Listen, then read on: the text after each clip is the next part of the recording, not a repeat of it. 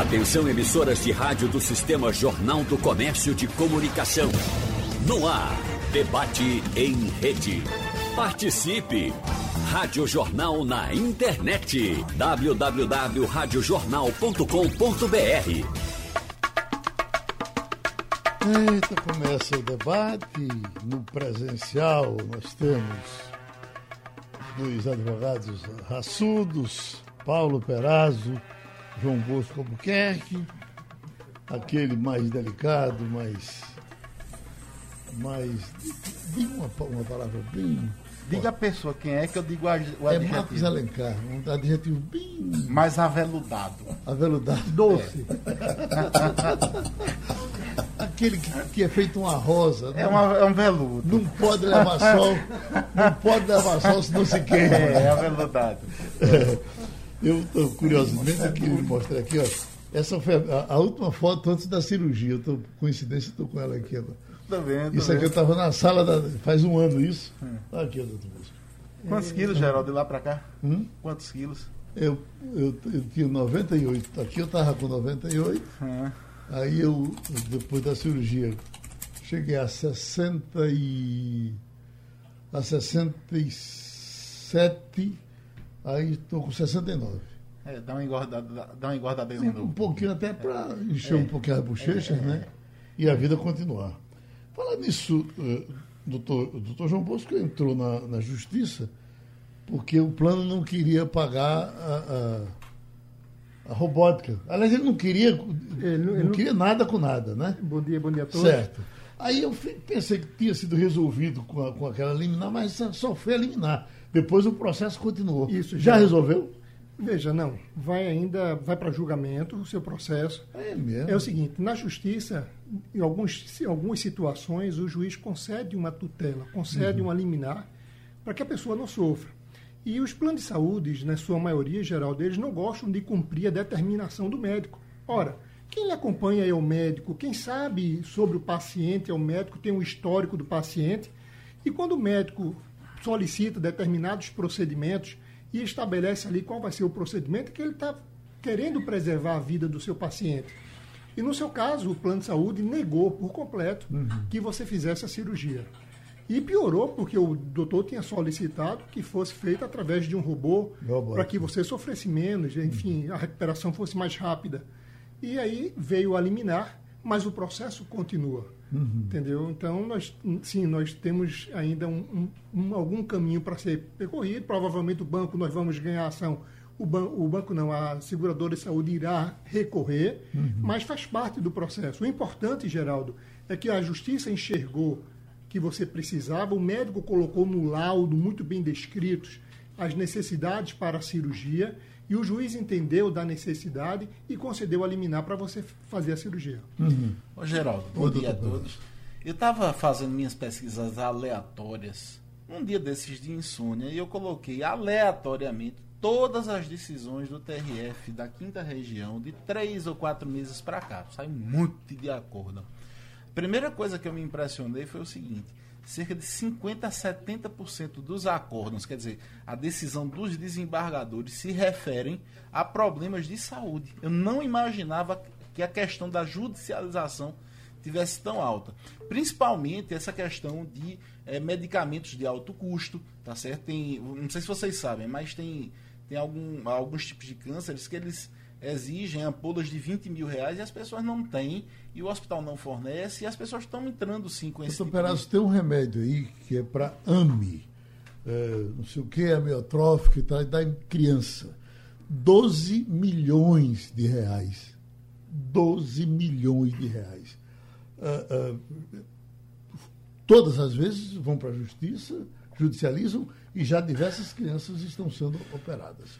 Engraçado é o seguinte. Estão sendo tratadas com esse remédio. Engraçado é o seguinte, é, as pessoas não estão sabendo disso, mas aquela mesma senha, aquela mesma senha que você utiliza para o meu INSS, ela serve para você entrar em diversos portais do governo federal. Entre eles, você pode entrar no Ministério da Saúde. E às vezes fica tão distante, né, para a pessoa pedir um. E aí, a partir de agora, eu dou essa dica. Com a senha do meu INSS, você entra no Ministério da Saúde, é o portão gov.br, e você pode fazer um requerimento, um ofício. Ofício. Venho através desta requerer por ordem médica o medicamento tal, tal, tal e tal, segundo o é, atestado médico, médico em anexo. Isso para quê? Para você protocolizar, para você ter uma prova, para você ter uma, uma, um protocolo que você pediu antes de ir para a justiça.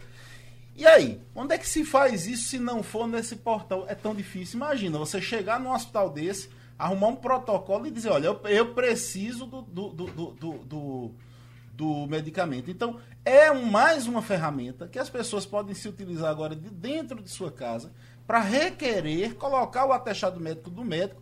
E aí é o seguinte, espera de, dar certo, que eles procurem a pessoa, forneçam, ou eles digam que a competência é do Estado, ou digam que a competência é do município, mas aí já tem jurisprudência dizendo o seguinte: olha, SUS é SUS, SUS é Estado, município e União. Você pode pedir a qualquer um dos três, que tem umas subdivisões, tá certo? Saúde básica é com o município, alta complexidade é com a federal, mas aí você pode requerer a qualquer um dos três.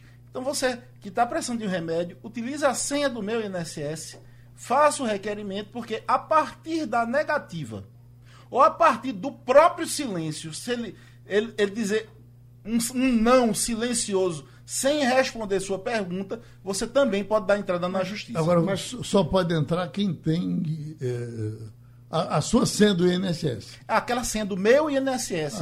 Aquela, aquela senha que você faz a contagem do seu tempo de serviço e tal. Você hoje pode entrar em outros portais, inclusive o do Ministério da Saúde. Mas, Geraldo, hum. Paulo está falando da parte do relação ao governo, ao INSS, a, a obrigação da, da, entidade pública. Certo. Mas a maioria das pessoas compra um plano de saúde, assina um plano de saúde. E aí vem um monte de situações que eles não esperam. Primeiro, não existe mais dificilmente um plano particular. Eles só te obrigam a fazer plano coletivo. Uhum. E começam a surgir reajustes absurdos que são impagáveis. Quem mais sofre são os mais idosos. Quanto mais idade a pessoa tiver, mais ela sofre porque as cobranças são extorsivas. Tá certo? E, e não tem justificativa. E dizem que é ilegal, mas está sendo cobrado Sim, mas todo, né? faz. Por quê? Uhum. Também quando você pleiteia um procedimento cirúrgico, e muita gente sofre com essa situação, você é um exemplo, tem um plano de saúde de, de primeira e uhum. foi negado tendo um plano de saúde de primeira. Imagine quem tem um plano de saúde intermediário. Uhum. Essas pessoas são negadas permanentemente e são obrigadas a ir para o hospital público. Porque o plano de saúde já fez uma estatística de que a maioria das pessoas que ele negam não retornam a pedir ou não procuram a justiça. Então, para ele é mais vantagem. Então, essas pessoas não fazem procedimento cirúrgico, essas pessoas não fazem exames, essas pessoas, é, quando marcam o exame, o ponto, quando marcam o exame, eles começam a demorar propositadamente, que você paga um plano, plano privado e é negado. Então, é importante que o, o, ouvinte, o cidadão saiba que existe o juizado de pequenas causas, existe o PROCON, sendo que o PROCON, para punir, é mais difícil. E se você necessita de uma resposta imediata, procure um advogado, procure. Uh, tem instituições que fazem esse tipo de defesa ao consumidor. A dos EPS. A dos EPS. Uhum. E ingresse na justiça solicitando a liminar. O importante é que o médico solicite o procedimento, solicite o exame. Tem pessoas com câncer, tem pessoas que fizeram cirurgia de câncer, Geraldo, e que o plano de saúde nega o um medicamento que está ali. E duas dicas boas, interessantes e que muita gente desconhece. Primeiro, existe a figura da astraentes. Astraentes, para quem não sabe, é uma multa para para quem descumpre ordem, ordem judicial. Por exemplo, o juiz condena a entidade A a pagar uma multa de 10 mil reais por dia caso não faça o internamento de fulano. Ela diz, olha, o internamento me custa 25 mil por dia, uma UTI. Eu estou descumprindo aqui, eu estou só levando 10.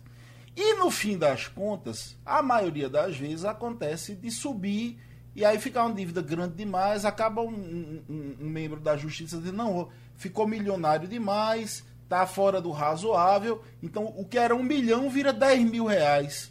Então eles estão se valendo muitas vezes disso, tá certo? De, de redução da própria multa que foi imposta nas instâncias inferiores. Duas dicas para isso, duas dicas para que isso aconteça, que não para que isso não aconteça.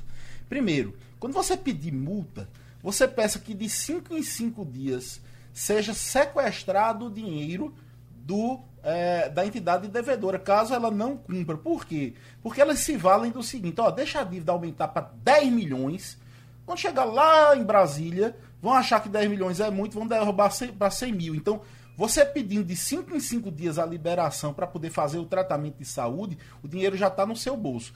A segunda grande dica é a seguinte: é, as treintes decorrente de, de, multa judicial, de imposição judicial, sai um, um recurso repetitivo no STJ que ele não pode ser derrubado. Então, na hora que o juiz quiser dizer, olha, você ficou milionário, porque ficou alto demais esse, esse descumprimento. Agora tem, uma, tem uma, um repetitivo do STJ e brigue por ele que as, a multa decorrente de desobediência judicial de astraentes não pode ser baixada. Duas dicas boas para quem está hospitalizado. Doutor Marcos Alencar, advogado trabalhista, no seu escritório da advocacia. O ano está terminando, temos ainda hoje e amanhã alguma questão inerente desse período, uh, uh, algum aviso importante para trabalhador e para empregador uh, dentro desse nosso debate de hoje? Temos sim, Geraldo. Primeiro, deixa só eu esclarecer uma coisa, né? Uhum. A sua produção disse assim: só pode duas pessoas presenciais no estúdio. Foi isso, foi. E o senhor foi escolhido para ficar no seu escritório. Uhum. Quebra o Aí, estúdio, não, Bosco? Eu fico sofrendo bullying é, de forma injusta. Tá Mas vamos lá.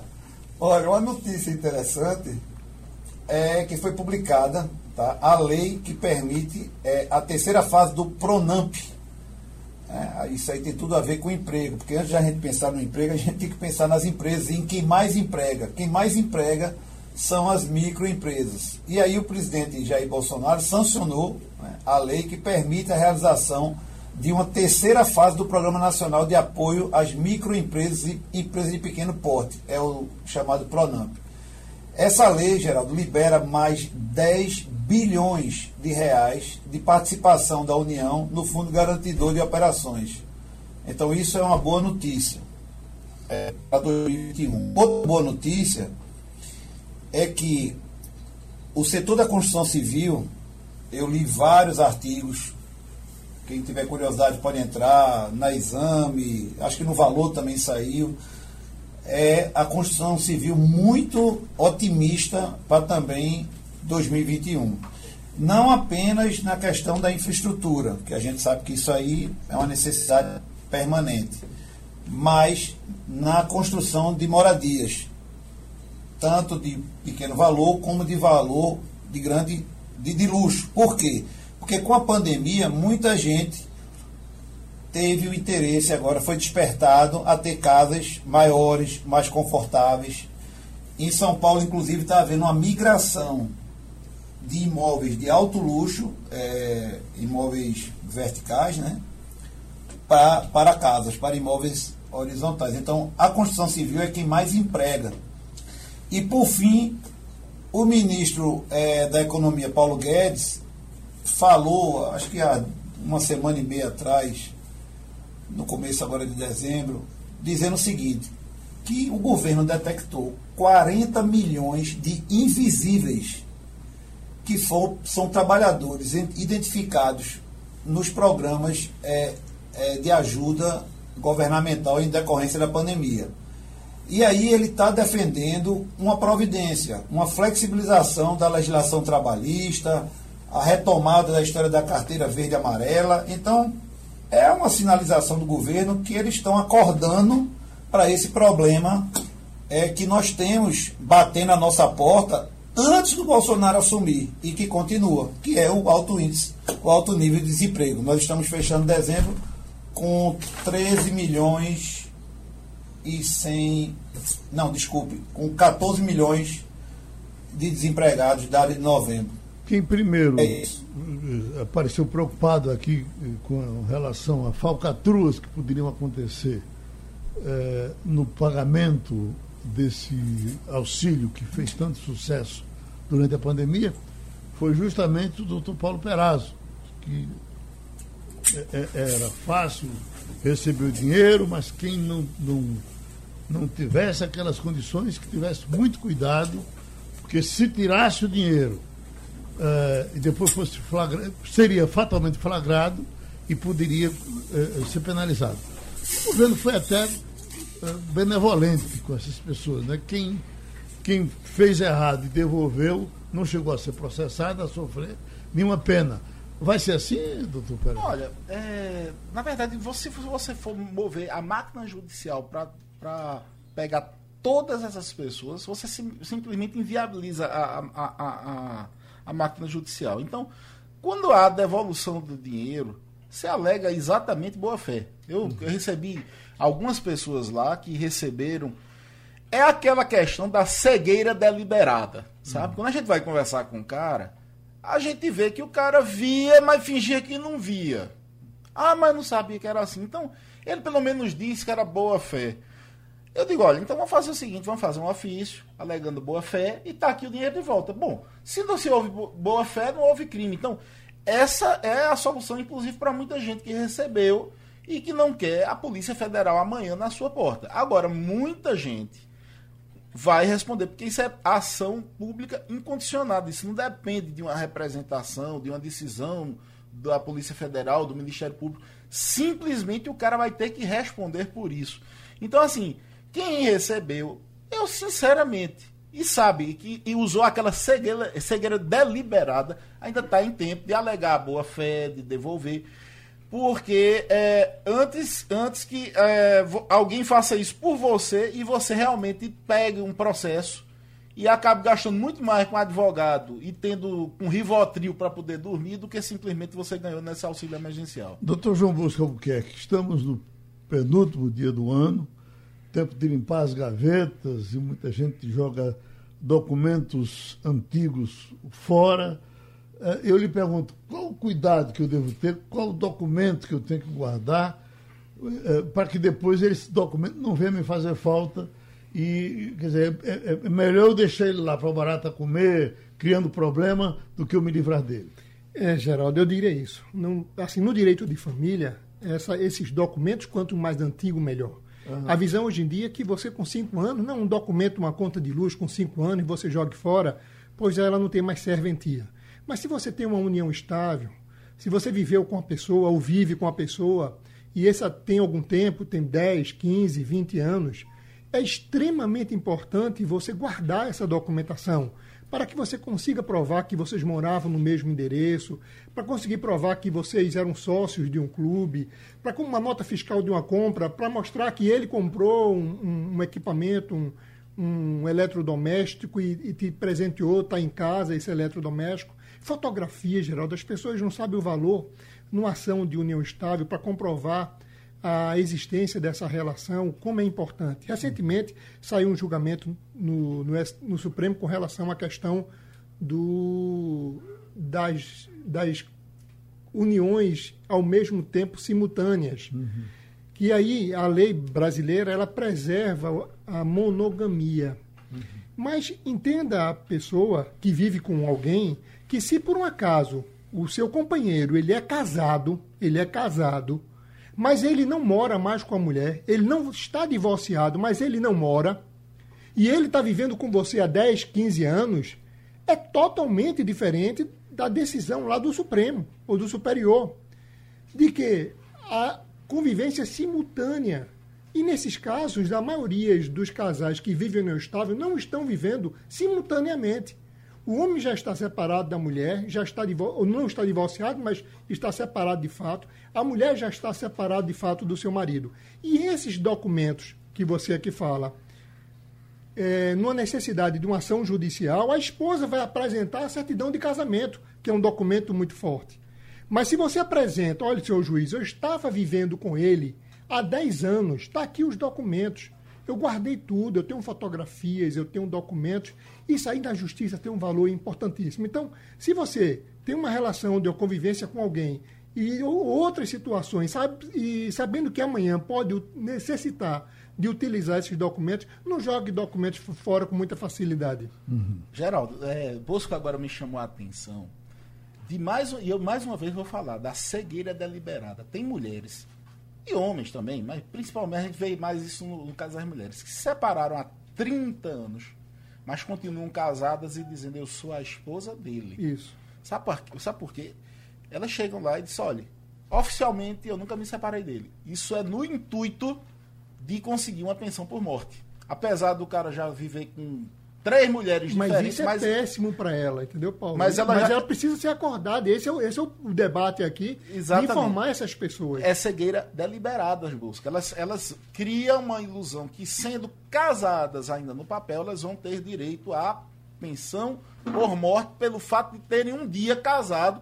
Passou, viveu dois dias com um cara, se abusou com ele, e não foi terão, embora e não. Oi? E não terão direito? Não, porque é o seguinte Apesar de ter sido casada, o que garante o casamento são duas coisas. Primeiro, é a dependência econômica efetiva financeira, tá financeira e a convivência como se marido e mulher fossem. Então, se o cara casou, passou dois dias com uma mulher, uhum. foi embora e arrumou outra e está com essa outra até hoje, quem tem direito é, a, é essa segunda. Por quê? Porque foi quem expôs a união estável, que vivia como marido e como, como mulher, era, era, era se apresentava, se apresentava como casal. Como, como, casal. Aquela lá casou, passou dois dias e, e, e, brigaram. Mas ela tem uma certão de casamento. Pois é, hum. só que elas se garantem nisso, na certão de casamento. Aí você veja, uma dessas, se não, um dia quando ele morrer eu consigo a pensão.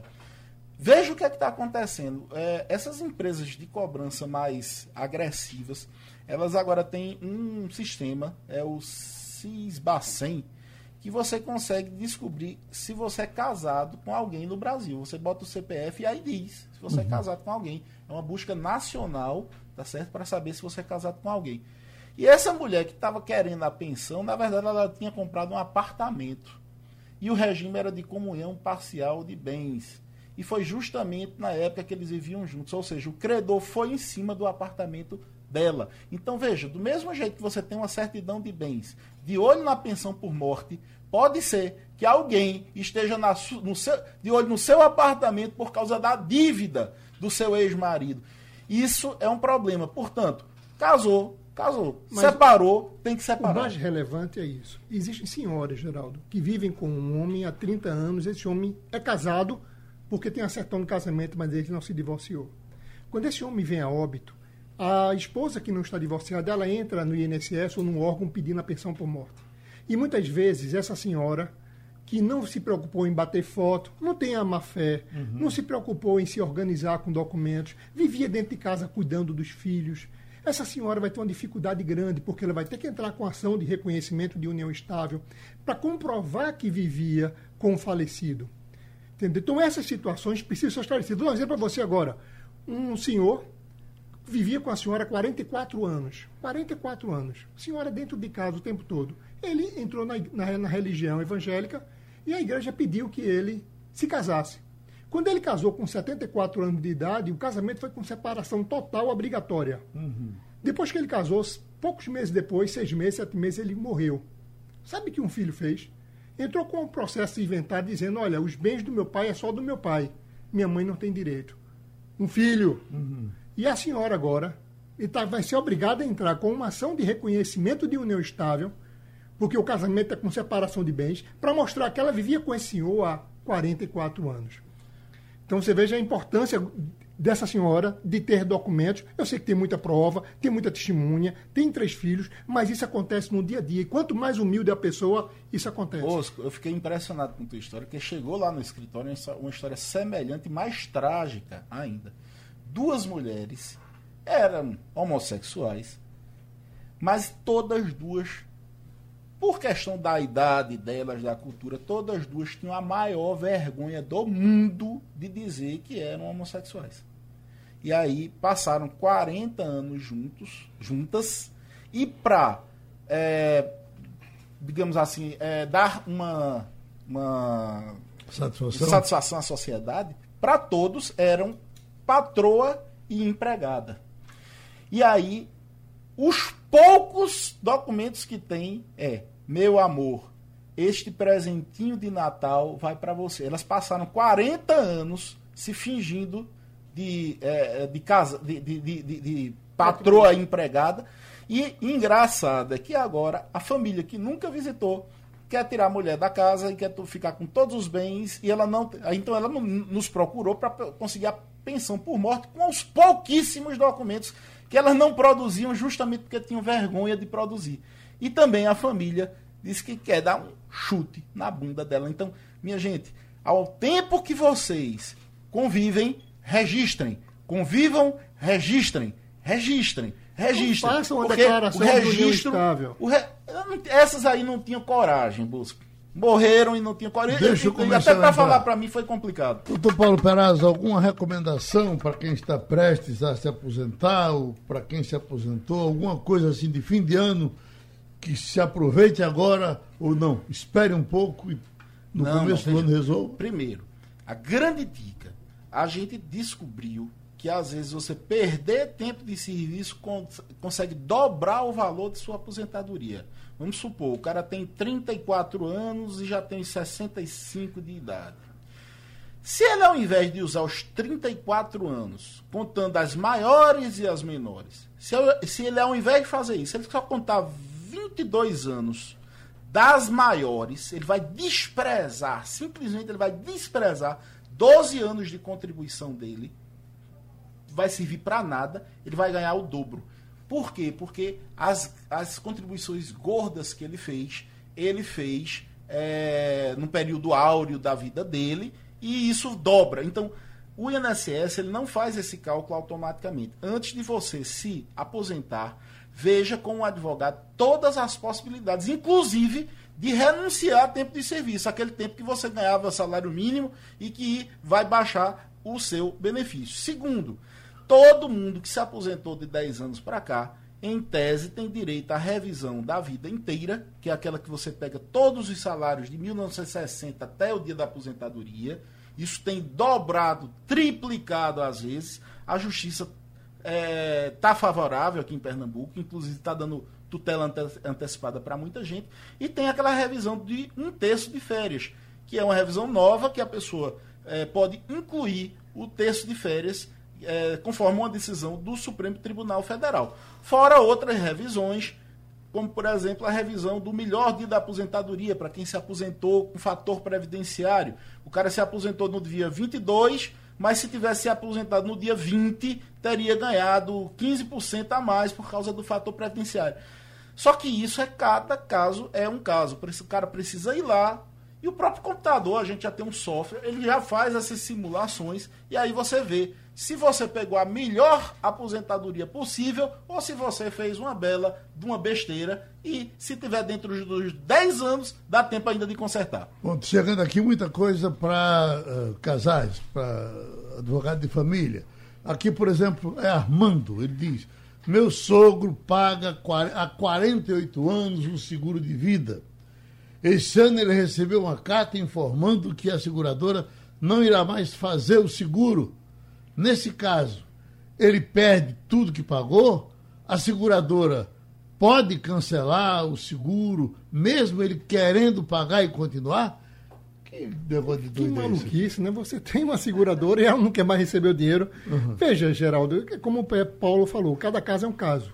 No, no, meu entender, a seguradora não poderia, por hipótese nenhuma, dizer que está cancelado o contrato unilateralmente. Então ela teria que devolver todos os valores por ela recebida até a presente data e ele cabe até uma ação indenizatória contra essa seguradora. Uhum. Porque a seguradora não pode, por, por hipótese alguma, você que contribui 48 anos, eu não sei qual o valor, se você somar, você acreditou que no momento em que você pode precisar, no seu falecimento, a sua esposa irá receber essa graninha para que ela possa também viver com dignidade, a, a, a empresa faz, olha, não, de forma nenhuma você vai receber. É um absurdo, isso não pode acontecer. Cabe sim um processo notificar a seguradora e um processo. Márcio diz: é, sou pai de uma menina de 12 anos, sou separado há 12 anos também. Uh, pago pensão alimentícia de acordo com a determinação da justiça, com direito a passar fim de semana quinzenalmente e nas férias a metade fica comigo a mãe casou novamente e já tem outra filha. Uh, estou desde o começo da pandemia sem ter contato com a minha filha e a mesma está sendo controlada pela mãe uh, ao ponto de a cabeça ter sido feita, onde ela não quer mais ficar comigo e eu não cumprindo o acordo da justiça. O que é que eu faço agora? Esse foi um dos grandes problemas da, da pandemia, Geraldo. Era a questão de com quem ficaria o filho, essa questão das visitas, como é que fica. Veja que hoje houve uma flexibilização muito grande e a mãe não poderia estar tá dificultando o acesso ao pai, a não ser que ela tenha um justo motivo. Provavelmente ela não tem, e ele já está alegando aí uma alienação parental, que é aquela situação onde o pai ou a mãe ou o avô ou a avó, porque a alienação pode ser causada por qualquer um desses que convive com a criança, colocando falsas informações na cabecinha da criança. Então, dentro dele que ele tem que entrar com um pedido ao juiz para que a mãe cumpra, tá certo? Inclusive, pode até pedir a busca e apreensão dessa criança, como pode também entrar com um processo para encontrar essa alienação parental, pois hoje a criança é que não quer mais visitar o pai. Então, precisa que seja feito um estudo psicossocial para encontrar essa, essa situação hoje existente. Uhum. Ele pergunta se a criança realmente não quiser. Eu não quero. É um contexto. Mas às vezes a criança não quer porque ela não quer. Perfeito. Uhum. Outras vezes a criança não quer, Geraldo. Porque ela foi envenenada. Foi envenenada é o seguinte: é o pai manda um dinheiro para a menina, aí a mãe diz, ou o pai diz: tá vendo? Ele não mandou seu dinheiro, ele uhum. não comprou sua roupinha o, a mãe está trabalhando e não foi buscar o filho, está vendo? Sua mãe não gosta de você, ela não veio lhe buscar. Isso acontece, a criança inocente é alienada. Doutor Perazzo, Márcio está perguntando o seguinte: comprei um veículo, preenchi o recibo de compra e venda no dia 21 de 12 de 2020. Só que a data do agendamento mais próximo disso foi 26 de 1 de 2021, ultrapassando os 30 dias exigidos pelo Detran. Diante disso, vou pagar alguma multa por causa desse negócio? Olha, salvo engano, já há determinação. Você procura no site da Denatran que ah, foram suspensos esses prazos, tá certo? Por causa da Covid. Não há um sistema eletrônico, infelizmente, que já era para haver, tá certo? Não precisava mais recibo, bastava ah, um certificado eletrônico para se fazer isso mas diante desse, dessas questões da pandemia, é, alguns serviços do Detran estão suspensos e aí é, basta ele é, é, colocar essa questão. Procure no Google é, suspensão prazos Detran que ele vai achar alguma, é, alguma norma no sentido de, de proibição, porque realmente a restrição está bem limitada. Doutor Marcos Alencar, quem vem lhe perguntar isso é Romualdo, ele diz Sou funcionário público, aposentado, recebo minha aposentadoria normal pelo Bradesco. Quando fui pagar, uh, quando fui pegar meu 13 terceiro salário no último dia 12, 18 de 12, o gerente do banco me informou que já havia efetuado a antecipação do saque no dia do 13 terceiro em abril desse ano. Só que eu não reconheço não recebi. O que é que eu posso fazer agora para receber o meu 13 terceiro nessa situação? Deu para entender, doutor Marcos? Deu para entender. Eu acho que o problema aí tem que ser analisado de duas, em dois momentos. Primeiro, é, tem um ditado que a gente conhece muito bem: quem paga mal paga duas vezes. Então, o órgão que deve a ele deve ser procurado e deve ser pedido essa explicação eu não recebi essa parcela, eu preciso que vocês me comprovem se pagaram ou por que não pagaram. A depender dessa resposta, é, se a resposta disser, não, nós creditamos, está aqui o comprovante, ele vai ter que, junto à instituição bancária, exigir que se demonstre por que o dinheiro não apareceu na conta dele. Uhum. Essa história do. Eu estou trazendo esse fato aqui porque uhum. essa mudança que teve do PIX muitas pessoas tiveram problemas. Eu tive um problema com a pessoa que trabalha comigo, que a Caixa Econômica dizia que o fundo de garantia dela estava zerado, não tinha, não tinha nenhum saldo. Uhum. Até que se fez todo um questionamento formal, o E-Social, outros empre, empregados estavam no E-Social, e aí a Caixa Econômica se retratou e apresentou que o dinheiro estava lá depositado. Então é exatamente uma situação muito parecida. A pessoa vem me perguntar: você não depositou meu fundo de garantia? Eu disse: tá, eu depositei, está aqui os comprovantes, Então a Caixa Econômica é que tem que prestar conta. Como é o nome do senhor? Manuel. Manuel. Seu Manuel, é, eu vou dar uma dica para o senhor resolver isso agora, daqui a 20 minutos. Crie a senha do meu INSS. Vai lá, meu INSS no Google e crie sua senha. Vão fazer cinco perguntas que só o senhor sabe responder. Aí o senhor vai lá em histórico de créditos, é o SCRE, histórico de créditos.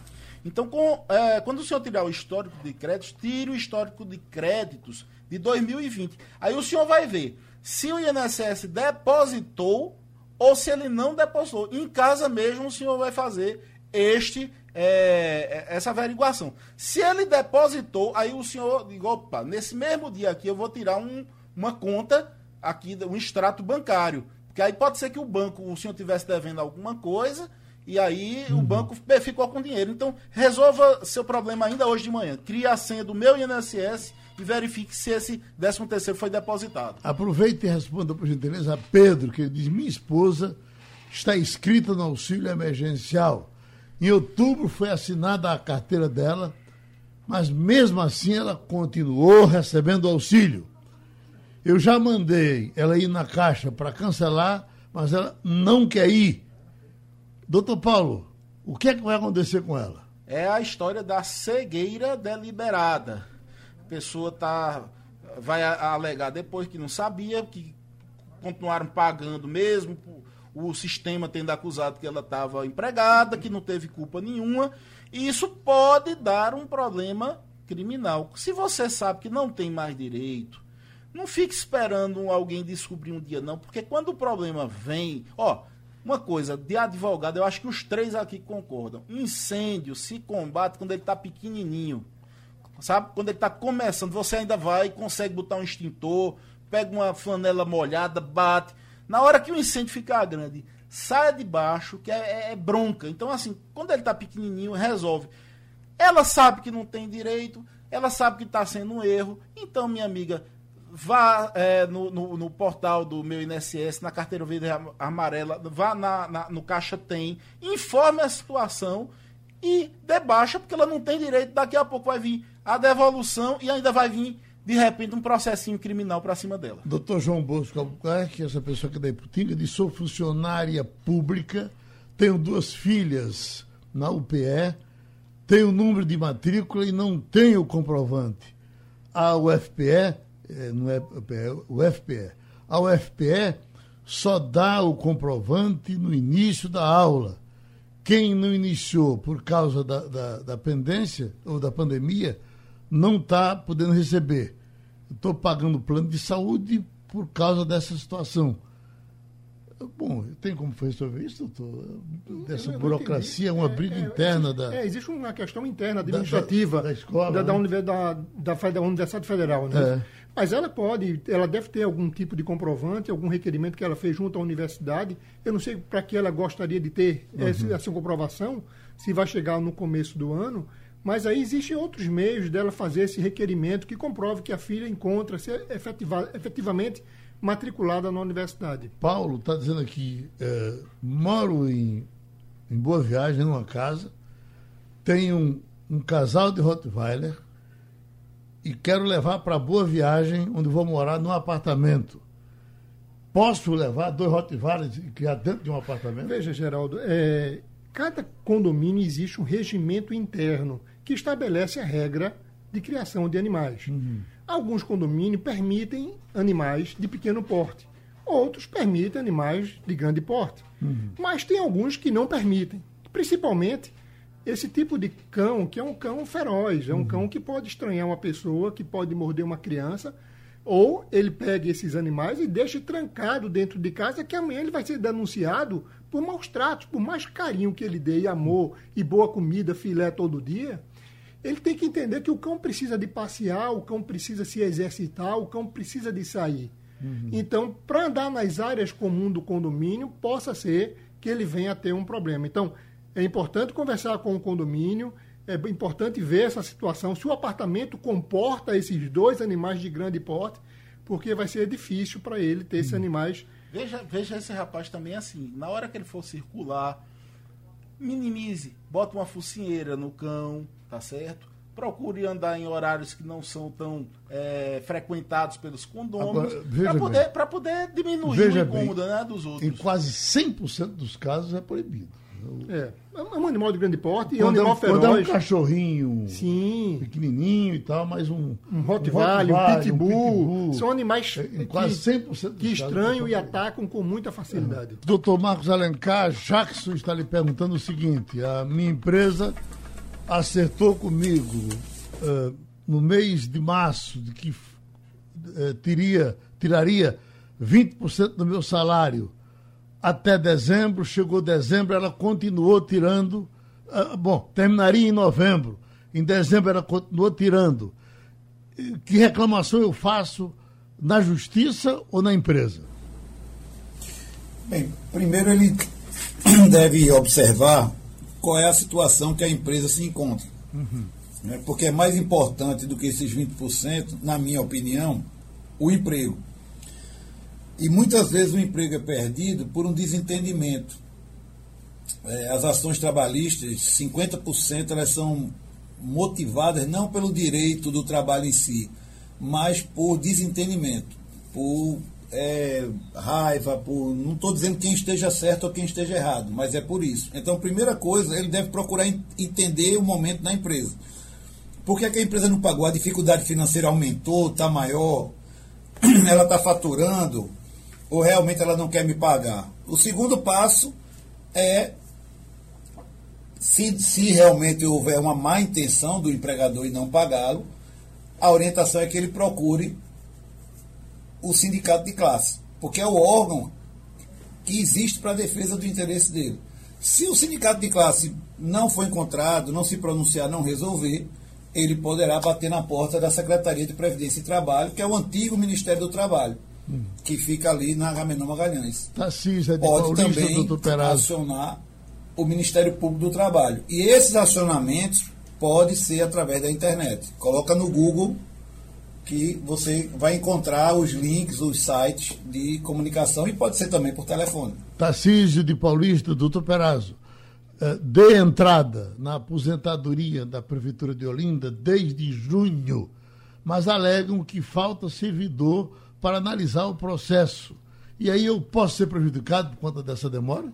Prejudicado não necessariamente, materialmente não. Por quê? Porque quando é, derem o benefício, eles vão pagar o atrasados. Os atrasados. O problema é que eu já vi dessas prefeituras do interior é que eles não têm pessoas para substituir. E eu já vi casos com pessoas que tinham direito a cinco anos já está aposentado e os caras simplesmente não deferem nem deferem, dizem que não tem verba. E aí você pode entrar, se for o caso, tá certo, com uma ação de concessão da aposentadoria cumulada com danos morais e existenciais. Por quê? Porque você podia estar tá na praia, com os pés para cima, cumprindo a sua vida de aposentado, e você foi obrigado a permanecer num lugar que você não aguenta mais ver a cara do chefe. Você prefere ver a cara do cão do que ver a cara do chefe, e você está lá obrigado, porque simplesmente os caras não analisam o seu processo. Então isso não deixa de ser um dano existencial. Se demorar mais um pouquinho, coloque na justiça, peça na justiça uma tutela de evidência, mostrando que você já tem eh, os requisitos, e também peça um dano moral em razão dessa é, essa escravidão que você está precisando ir, sem, sem, sem, ter mais necessidade de ir para o seu trabalho. Anderson, doutor Bosco, uh,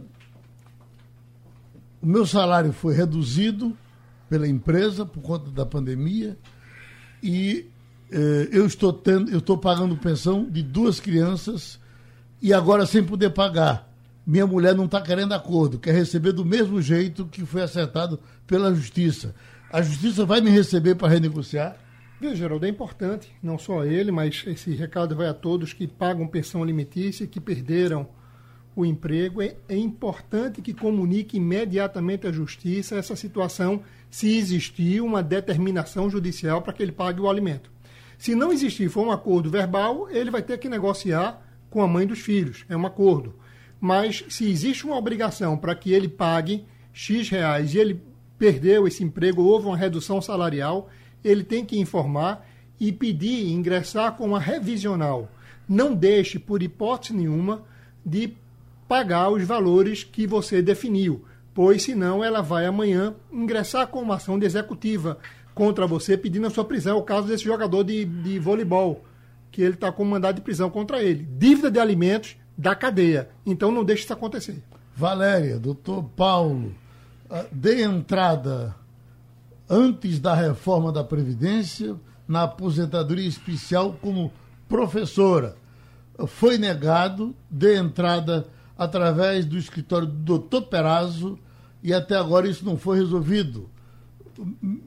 É, como é que tá? Quando é que vai ser a minha audiência? Minha amiga, veja só, a reforma da Previdência foi dia 13 de novembro de 2019.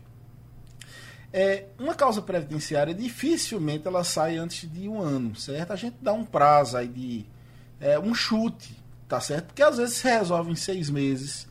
A média é de um ano, mas já, nós já temos ações de juizado que duram 10 anos, por incrível que pareça. Por quê? Porque recorre ao Supremo, a turma de uniformização e tal. Então, é, é normal, infelizmente, algumas causas serem resolvidas rápido, rápido demais, até, até nos surpreendem, e outras, infelizmente, demoram muito mais do que aquilo que a gente imagina. Infelizmente, é, a justiça nesse ponto é uma roleta russa. Alguns são beneficiados pela fortuna e outros não, e, e, o processo demora. Não tem como eu dizer algo para ela agora, não. Bom, mas essa, essa pessoa eh, esperou até agora para falar aqui com o senhor. Ela poderia ter ligado para o escritório, acho que essa é, Pois é, é porque está de recesso é, é agora. Imediato, né? É, tá, tá, tá, nós estamos de recesso, voltamos uhum. dia 5. A partir do dia 6 eu vou estar tá lá e ela vai lá tomar um cafezinho comigo e a gente vê como é que está o processo. Mas, Geraldo, é importante falar sobre essa questão na justiça. Quando o advogado ingressa com um processo na justiça, vai cair na mão de um juiz. Tem juízes que são rápidos, trabalhadores, e céleres. Mas tem juízes que são preguiçosos. Também existem juízes preguiçosos. O juiz tem assessor. Existe. Existe. E tem assessores que são rápidos e céleres e tem assessores que não. Então, quando tem um processo de um maior grau de complexidade e você tem a má sorte de cair com um juiz que não seja muito rápido, você vai sofrer, e somente isso na Justiça Federal. Então, é importante que o cliente saiba que quando você não consegue resolver o seu problema diretamente com a outra parte e vai cair na mão de um terceiro para julgar, o juiz julga e é no tempo dele. A Marta de Boa Viagem, sou funcionária de um condomínio, estou afastada há um ano por recomendação médica. Só que até agora não recebi assistência do INSS. O que é que posso fazer? O condomínio uh, deve voltar a pagar o meu salário? Doutor Marcos Alencar. Bem, essa pergunta aí, eu acho que o melhor para responder é Perazo, né? Então, doutor Perazo, ela está mais perto. Vamos lá, ela está no chamado buraco negro. Ela provavelmente tem dois laudos diferentes. Um dizendo que ela tem condições de trabalhar, outro que não. O INSS deve ter negado o direito dela tá certo? Dito que ela não tem nada e que ela pode voltar ao trabalho. Chega lá no condomínio, o médico do trabalho disse: não, a senhora está incapacitada. E aí você fica no buraco negro. Um, o médico do trabalho da empresa dizendo que você não pode voltar e o cara do INSS, o perito do INSS, dizendo que você está apto. O que é que você faz? Primeiro, prevalece para todos os fins, isso já é entendimento jurisprudencial, que prevalece o entendimento do perito do INSS, tá certo? que é que ela deve fazer? Se o INSS diz que ela não tem condições, que, é, é, que ela tem condições de trabalhar, ela deve mover uma ação no juizado especial federal, uma ação de concessão de auxílio doença. E, se for o caso, pedir uma tutela para mostrar que a, a, a, causa dela, as condições de saúde dela são tão frágeis que ela não pode é, voltar a trabalhar. Então, o caso, amiga, é recorrer à justiça e sair do buraco negro. Se for o caso depois, você também pode mover, se ficar comprovado que o INSS estava certo, quem estava errado era a empresa, aí você pode mover contra a empresa. Mas o caminho inicial é esse, é procurar Ana, o, a Justiça Federal. Ana diz, de Olinda, meu pai foi bancário, depois de mais ou menos 14 anos foi demitido, só conseguiu receber o auxílio doença e hoje a minha mãe recebe essa pensão.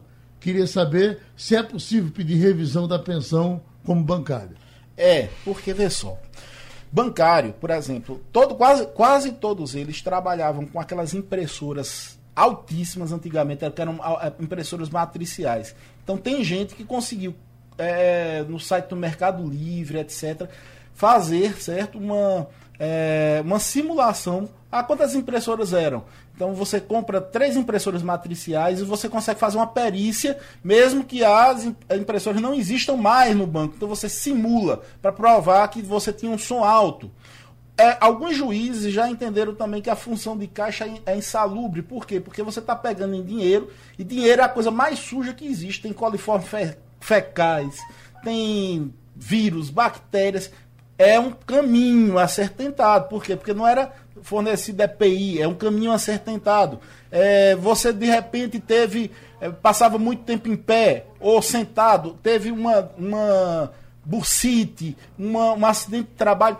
Ou seja, muita gente não faz uma avaliação completa daquilo que poderia ter. Num caso desse aí, eu diria o seguinte: a maior chance, mesmo sem conhecer o caso, mesmo sem conhecer o caso, seria conseguir um nexo técnico epidemiológico previdenciário, ou seja, achar quase todo bancário tá bichado por causa da, da, da, posição que ele sentava, da posição que ele trabalhava, tem uma bursite, uma dor no, no ombro. Então você consegue identificar isso aí e quando você identifica isso, você pede a mudança da aposentadoria para acidentária. Só isso aí já dá uma porrada para cima no seu dinheiro. Obrigado, amigos. Sugestão ou comentário sobre o programa que você acaba de ouvir, envie para o e-mail ouvinte@radiojornal.com.br ou para o endereço Rua do Lima 250, Santo Amaro, Recife, Pernambuco.